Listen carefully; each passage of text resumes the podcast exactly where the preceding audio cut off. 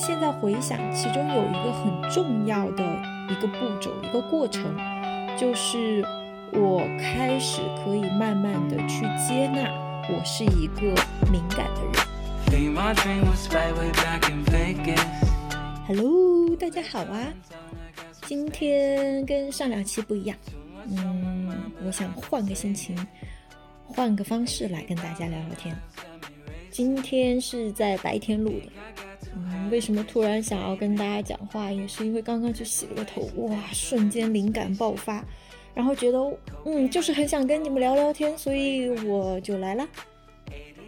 刚刚是想到和变化相关的词，因为最近老有人问我说，哎，你觉得最近你最大的变化是什么？我最大的变化就是，我开始越来越喜欢自己，越来越满意自己的状态，也越来越能够接纳我自己了。我觉得这种从内而外生发出来的状态，是让我最兴奋，也最开心。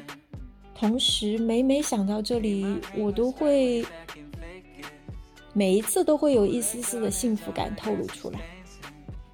所以，今天想到这个变化，还有这个提问，我也就想和大家聊一聊，说，你觉得最近你最大的变化是什么？那你对这个变化，你自己有感觉到满意吗？如果不满意，你觉得是哪里出了什么问题？哪里不满意？那如果要把这个地方做一个调整，怎么样调整之后？你会觉得，嗯，是你会比较满意的状态的。说到变化，最近不是全国都放开了吗？所以在这个三年非常紧张的疫情状态下，突然之间被松绑了之后，大家的反应好像都各自不一哈。有一些人立马拿起了行李箱，然后就 冲出去买了一张机票。去弥补三年里面自己没有完成的旅行，也有一些人可能会觉得啊，有一些焦虑，有一些担心。那不管你是现在处于什么样的状态，嗯，现在我们的大环境也发生了一个巨大的变化。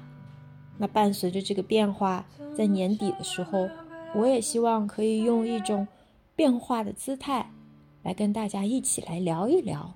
关于变化这个话题，因为不久之后我们也将踏入二三年了嘛。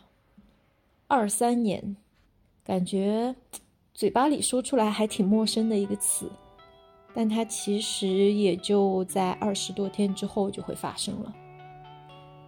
其实说到变化，在二零二二年，我还想要做一点小小不同的尝试的话，就是，嗯。我很期待可以跟大家在这个节目里面建立一种，嗯，two-way communication，就是有回应的这种沟通的闭环。所以，我想要在这里邀请各位，如果，嗯，你在生活中遇到了各种的困难，或者是困惑，或者是问题，你想要找一个人一起聊一聊。你都可以在节目的下方留言或者私信给我。那在下一期的节目里面，我可能会以我的角度，那给到你相应的一些反馈。我也希望这个反馈可以带给你一丝丝的温暖，或者是解决问题的一些思路和启发。那今天这一期的节目呢，嗯，我还想在我们的话题中间。穿插一些我最近听的比较多，然后又比较喜欢的歌曲，我想要分享给你们。那也希望这些歌曲本身可以借由不同的旋律，去给到你在生活中一些些阳光、安慰，或者是平静的心情。OK，那说回到今天我们的话题变化。嗯，我对自己现在的这种态度的变化，我现在回想，其中有一个很重要的一个步骤、一个过程，就是我开始可以慢慢的去接纳我是一个敏感的人，因为在之前大家可能也都在职场里面经历过啊，如果在职场里面表现出你的情绪，那就是不成熟的啊，一个不合格的职场人等等等等，会觉得啊，嗯，你怎么可以把情绪带来工作的地方？工作就是工作，我们就事论事。但实际上，我相信大部分的朋友在职场里面其实很难不会有情绪，因为作为一个正常的人，我觉得有情绪是一个非常正常的事情，只是我们要怎么样去处理、去应对我们的情绪，这才是关键。但当我们刚入职场的时候，嗯，说实话，谁又会有那么多的情情绪管理的技能呢 but I don't say it.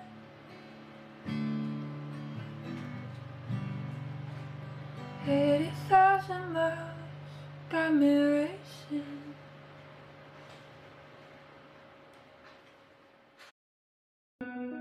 I used to shut my door when my mother screamed in the kitchen. 在面对情绪来袭的时候，我们收到的更多的信息，其实都是来自外界对我们的评价。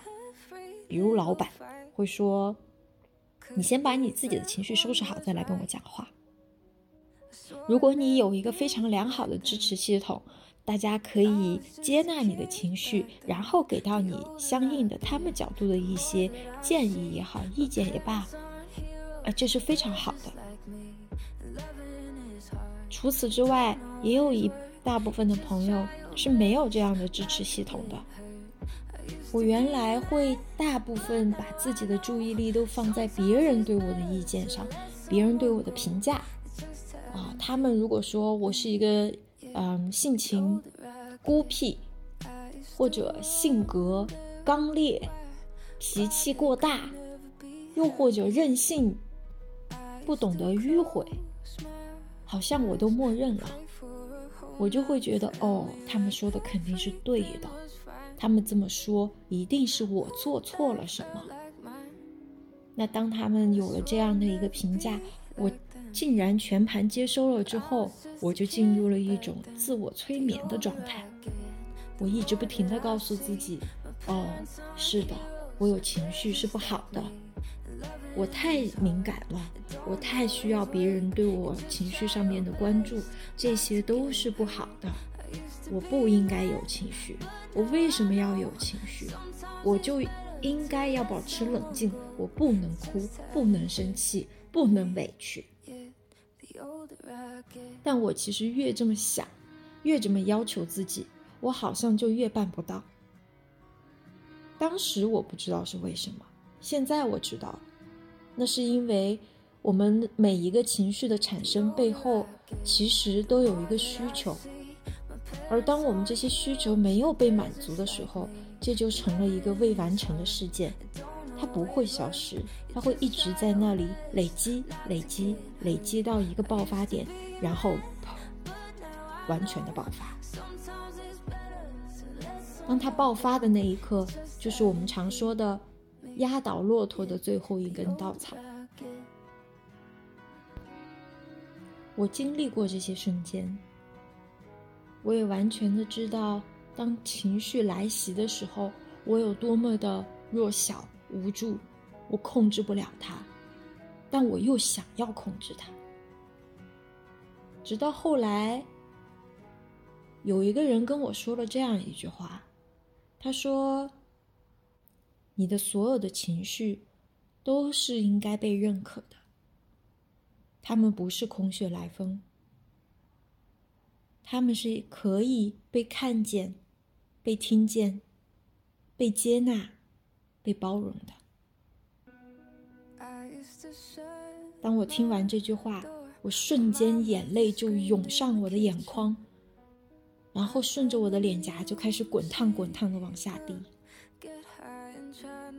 我感觉我好像第一次被人理解、接纳，甚至被包容，这是一种被拥抱的感觉，但只是他跟我说了这句话而已。我那个时候才知道，原来这才是情绪被接住的感觉。那我有接住我自己的情绪吗？好像没有，因为每一次他出现的时候，我都在责怪我自己，我在埋怨我为什么又没有管好他。所以，在我本来就出现情绪的情况之下，又叠加了一层因为这个情绪而产生的情绪，一层压着一层，所有的批判，所有的抱怨，所有的无能为力，全部袭来的时候，我只感觉到弱小无助。所以后来，当我体验过这样被接住的感觉之后，我想要自己接住自己。我开始学习怎么样去面对情绪，什么是情绪。然后我惊讶的发现，原来我不了解情绪，我能说出的情绪少之又少，就那么几个：开心、悲伤。沮丧、失望、生气、愤怒，好像也就这样了。但是当我看见那一张情绪表单的时候，那么多样的情绪，每一个字我都认识，但我竟然自己说不出他们的名字。所以我开始细细的品味每一种情绪的状态。然后去反思，某个时刻的我是处于什么样的情绪状态当中。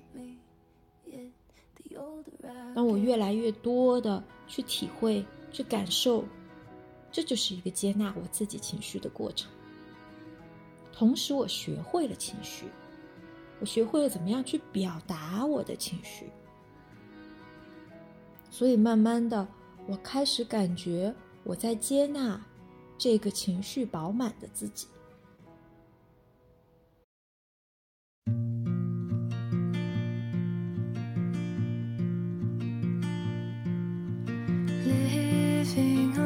情绪饱满好像也不是什么坏事。这是我的第二个转折点。我相信大部分朋友也都或多或少做过一些优势测评吧。嗯我也做了。当我拿到我优势测评的报告的时候，不出意外，高感知、高敏感、人际交往这几块东西全都在前列。而且我拿着我的优势报告跟旁边的人一对比，我又感觉到渺小和自卑了，因为一看人家的领域全是战略眼光。计划实施、执行能力，这些其实都是我们在职场里面常听到的非常重要的核心考核项。但我呢，我的是人际交往。我拿着我的报告去问导师，我说：“人际交往是算个啥？”我说：“在职场里面，我这个东西我怎么用啊？”这意味着什么呢？我的导师也抠抠脑袋，他好像也不知道应该怎么样给我解释。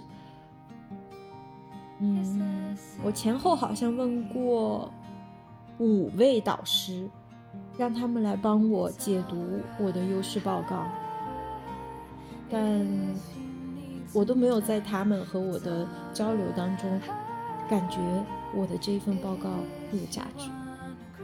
所以我又产生了一次自我的怀疑，但转折是在哪里？是在有一天我听到了一个线上的分享，其中有一个老师他说，每一个职业都有它一些比较突出的优势技能。那对于从事身心灵健康这一部分的人群，他们最突出的一个优势，就是在。同理心，与人链接上。我好像是瞬间天灵盖被打开了一样，我感觉好像我的这一个劣势，在这个领域其实是可以被视为天赋的。你知道这一种视觉上的转换对于一个人来说是一种多么大的鼓励？Talented，与生俱来的天赋，那是一份上天给你的礼物。就像之前我的情绪得到了认可一般，我感觉自己也被认可到了。当时，我也分不清楚这一种认可是来自于外界还是我自己。但是后来，当我慢慢的在实践中去体会、去感受、去听到别人的一些分享的时候，别人在说：“哎呀，我这一点怎么都做不好。”但对我来说，好像没有那么困难的那一个时刻，我觉得，哦。原来天赋是这个意思，原来优势可以这么被利用。所以今天我想要告诉在听这一段节目的伙伴，在你的身上，你也具备这样的优势，你也可以得到认可。而且最好的认可，其实不是来自于外界，而是你自己内在的认可。当你自己真正的开始去认可自己、相信自己，并且你有能力去做出一些事情、创造一些价值的时候，你的自信心会随之增加。自信，那是从自己开始的。只有自己相信自己，那才叫自信。如果你的自信是完全依靠外界的反馈，然后来填补自己内在这个自信的容器的话，那叫他性。自信出自于自己，所以这就是今天我想要跟大家分享的变化，这是我的变化。我也希望大家可以借由今天的这个故事。找到自己变化的那一个起因，去觉察，去感知，去允许，去包容自己，去接纳所有的你，不管它是好的还是坏的，不要排斥你自己，你就是你，这个世界上只会有这么一个你。那至于在接纳自己，或者是如何建立自信，或者是如何接纳自己情绪的这些话题上，我们还会不停的继续的更新。当然，一次节目肯定是讲不完的。如果你在哪一个话题上面会特别的感兴趣，或者最近遇到了一些困扰，欢迎留言哦，记得和我对话。那今天我们就先说到这里喽。谢谢你的聆听，下次见。